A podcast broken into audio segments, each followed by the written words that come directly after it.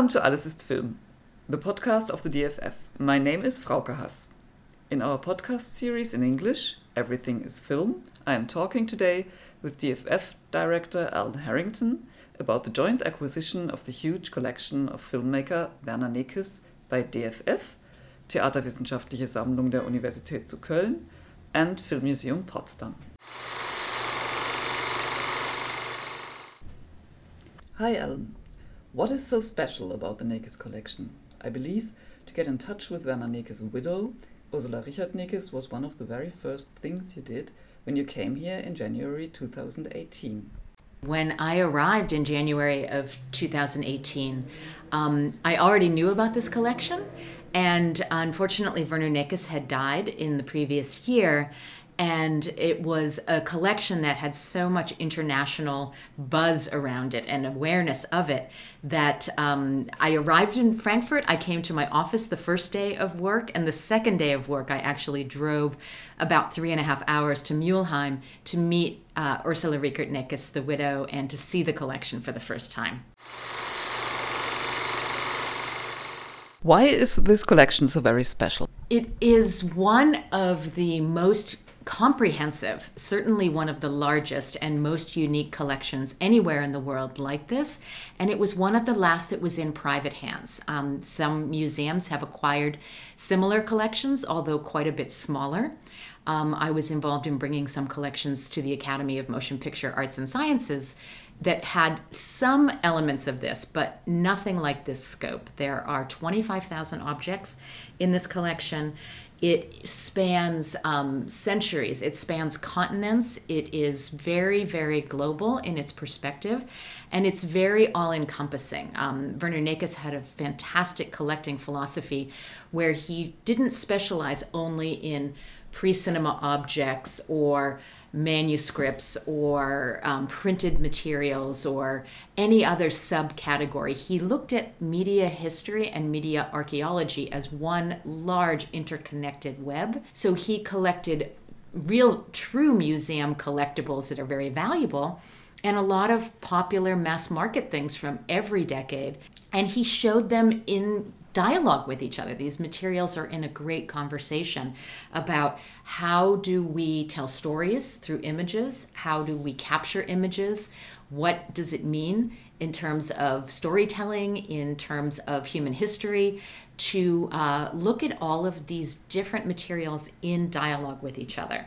And then, of course, our goal in this partnership was to make sure that the collection stayed intact as one collection, that it wasn't broken up by any means or sold at an auction, for example, to make sure that it stayed in Germany if possible, because this was one of Werner Nekes's true wishes um, before he died. And then also to really make it something that could benefit the public, because it's a legendary collection and people talk about it with you know love and affection and it's got a whole mythology around it but that's partly because it was a private collection it was in um, the residence of Werner Nekes and Ursula Riekert Nekes. It wasn't something that everyone could go visit. And we will change that with the way that we've brought this collection into public institutions. The press conference about the joint purchase of the collection took place at the end of October almost three years after the first contact to Ursula Richard Nekes. Why took it so much time? Well, when you look at a big collection like this, it's actually a record speed, I think, that we managed to acquire it. I think, you know, not to be too proud, but honestly, um, to do this in two and a half years is something that I think is quite unusual because there is, of course, this vast collection that needed to be assessed. There needed to be uh, appraisals done. And with 5,550 books and 2,400 optical apparatus and all these other just thousands and thousands of objects of different sorts, that was a big challenge. We had to find three different experts because no one person, apart from maybe Werner Nekes, could actually assess the importance of all of these materials. And then we actually needed to develop the partnership between the three institutions and decide how would we share the collection how will we bring it to the public how will we preserve it how will we exhibit it what are the projects that we'll bring to the table and then once we had those parts, we could actually start raising the money. And this was, of course, a really big challenge as well, because with um, a valuable collection, you need to make a lot of applications. And we ended up with eight different funders. How was it accomplished on our part? We have a fantastic team here at the DFF, the Deutsches Film Institute and Film Museum. People are really knowledgeable about um, the materials, and so we did have um, excellent people, particularly Thomas Worschech, the head of our technical archive and our film archive, who was involved in developing the um, appraisal plan for the objects with the colleagues from Potsdam and from Cologne. And then um, I have to give a lot of credit to Christina Kopf, who is the co director of strategic development here, as well as the head of our education department. And she had a real soft spot in her heart for the Werner Nekes collection. She was very excited at the chance to try to bring it to this consortium, this group of, of partners. And um, she developed a lot of very clever ways of finding possible funders. And so uh, she was working on the national level with the Kulturstiftung der Länder and the, the BKM. We had, um, of course, regional sponsors because there's three different Länder, three states involved uh, Brandenburg, um, Nordrhein-Westfalen, and Hessen. And each of our institutions applied to our state um, for those funds, to the Kulturstiftung um, here in Hessen, for example. And then there were private foundations that participated as well. So um, all of that took quite a lot of effort and time, but again, remarkably quick considering all of the factors, all the moving parts that we had to assemble. It sounds complicated to share such a collection with other partners. How will that be organized?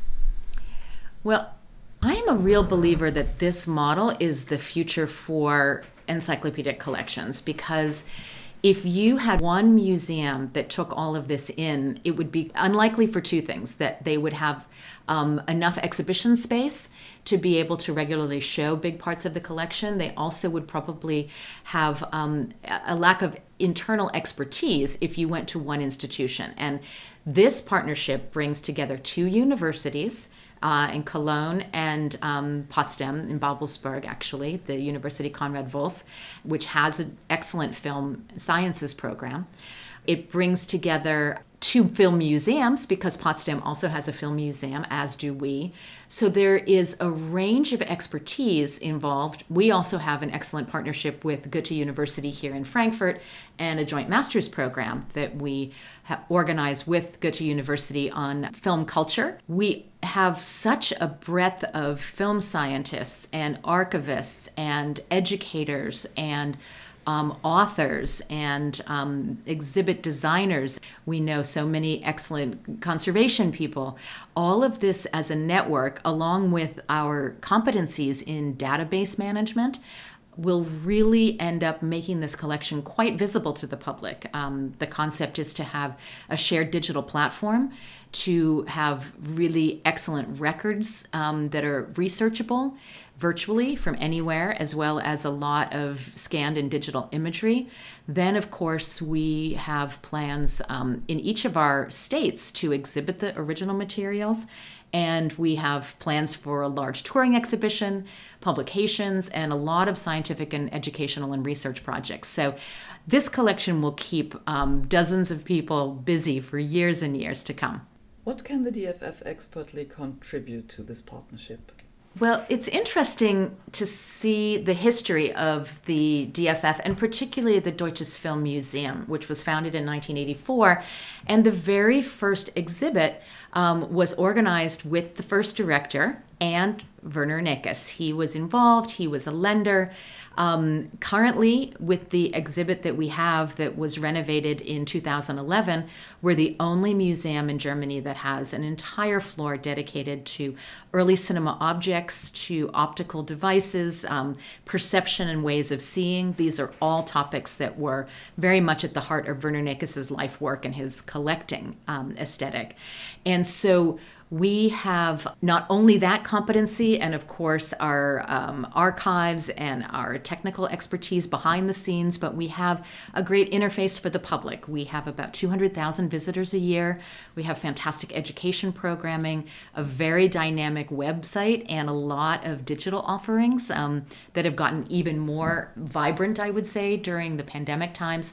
So we have really competencies in all of the tools that you will need to digitize this collection, to inventory it, to um, make it um, really accessible for the public in both the galleries, in the publications that we do, the touring exhibitions. These are things we do all year long. A um, lot of um, large temporary exhibitions traveling the world.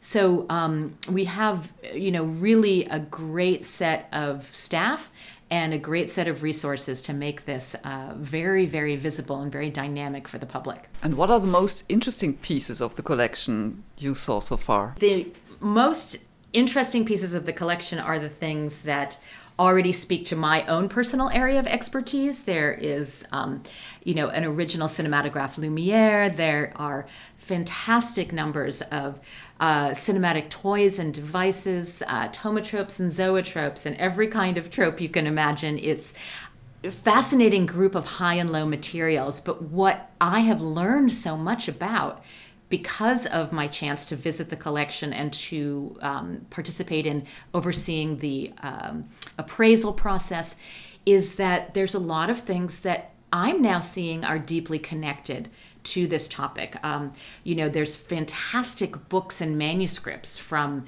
the 16th and 17th centuries, even that are um, showing different ways of uh, examining things like forced perspective and how can different um, graphic uh, techniques create a sense of imagery, and then you can see how it is implemented in something like uh, Anamorphose, which we exhibit here in our museum, um, that show how a curved drawing can actually look like uh, a single image if it's presented on a round cylinder.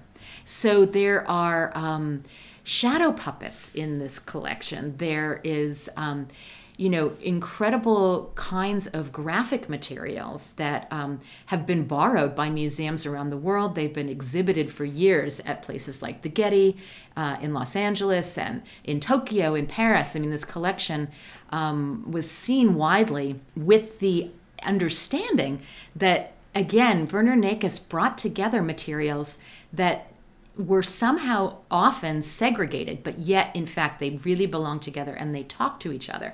So, for me, it's a fantastic learning experience to be able to look at some of these books and some of these, um, you know, popular toys and these other kinds of things that he saw as a continuum. He saw this as media archaeology, and it really is the new frontier in terms of studying the history of human perception and our desire to tell stories through images. Sounds very interesting. When will visitors uh, see parts of the collection here in Frankfurt? We're hoping that sometime next year we're going to be able to start uh, exhibiting some of the collection items. The um, whole collection was actually moved from the home of Werner Nekes and Ursula Reichert Nekes, which was in um, an old leather factory in a basement where they lived also with the collection. Uh, we moved it in the summer this year of 2020. It's now at um, our partner's facility at Schloss Wahn in Cologne. And it is um, beautifully stored there and on open shelves, so we can actually start the inventory work. And as soon as we've got that accomplished, our goal is to start bringing those materials into our permanent exhibition on the first floor of the museum and to start rotating some of the objects that have been on view for some years um, out to bring in some of the Werner Nekes materials to um, you know, refresh and enliven the current exhibition.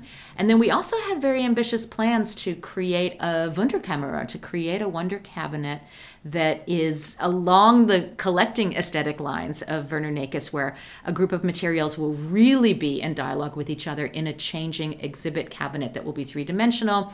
People will be able to walk around it. It will give us a chance to highlight different aspects of the collection. Um, we also will start working on a big national exhibition that we imagine will tour globally and it will show a big section of all of the different categories that Werner Nekes was collecting. Uh, there'll be a publication involved with this as well.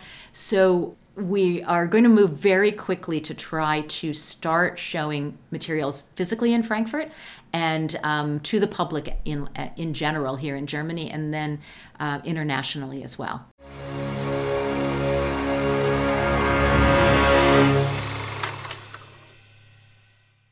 That was my conversation with Ellen Harrington, director of the DFF. Thanks for listening. Please tell us if you liked this podcast and which topics around the DFF and film you are interested in.